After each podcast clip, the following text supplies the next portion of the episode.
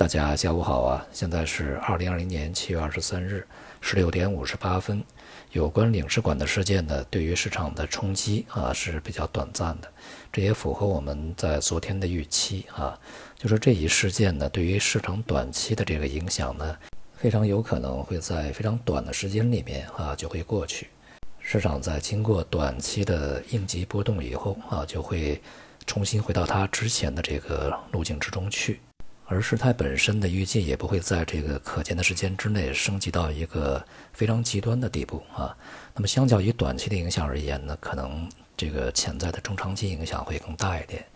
几乎可以这个确定的一个方向是啊，在未来呢，无论是在经济、科技、呃外交、军事各个方面啊，这个大国之间的博弈呢会不断的啊，可能是陆续展开，可能是同时展开，也可能是交错展开啊。它总不会停下来。除了前期这个已经面临的一些问题以外呢，预计在未来啊，地区的一些这个安全形势，或许呢也会出现一些不和谐的噪音，像东海、台海、南海啊、南亚次大陆，可能都是如此。因此呢，在当前这个局势之下呢，对于国家安全防卫就显得尤为的重要。所以呢，从这个行业上来说，对于国防军工就是相当有利的啊。那么这个板块的相关的股票呢，在未来也可以继续的继续给予关注。今天 A 股早盘呢是承接了昨天的下午对于领事馆相关事件啊市场的一些情绪波动，呃相对比较大幅度的低开啊，然后呢迅速的就回稳，全天震荡，这个涨跌互现。总的来说呢是这个深创强一些啊，这个沪市啊弱一点。不过呢，从个股上来看，两市都是跌多涨少。最为强势的板块呢，还是军工、医药和这个家电啊。而大金融啊，这个还有芯片呢，这些行业呢，就表现相对比较弱。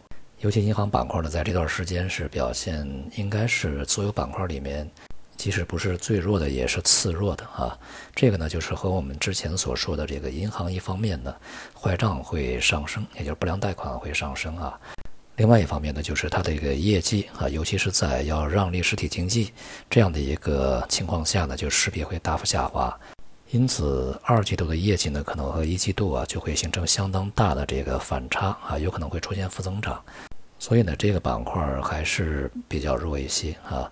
那么，其他包括这个科技、消费啊，加上这两天反弹的还比较不错的医疗医药。这个估值呢确实是比较高啊，所以说这些都是整个 A 股在未来前行的一些障碍。从整体的这个状态上来说呢，还是没有摆脱一个正常的调整的阶段。在当前已经建立的这个短期区间之内，也就是在上周和本周啊所建立的这个波动区间呢，或许还要整理一段时间。因此呢，可以继续保持一定的耐心，等待它的这个调整结束。外围股市呢，在这段时间保持了一个相对比较平稳的状态。不过从美股来看呢，这个科技板块有一些走软的迹象啊，反而这个传统行业相对的表现还算是比较强一些啊。在这一段时间里面，近几个交易日呢，似乎也并没有受到像领事馆事件啊它的这个太多影响。人民币汇率呢，也是体现出这个相似的特征啊，在昨天一度这个走软以后呢，在今天明显的又走强啊回升。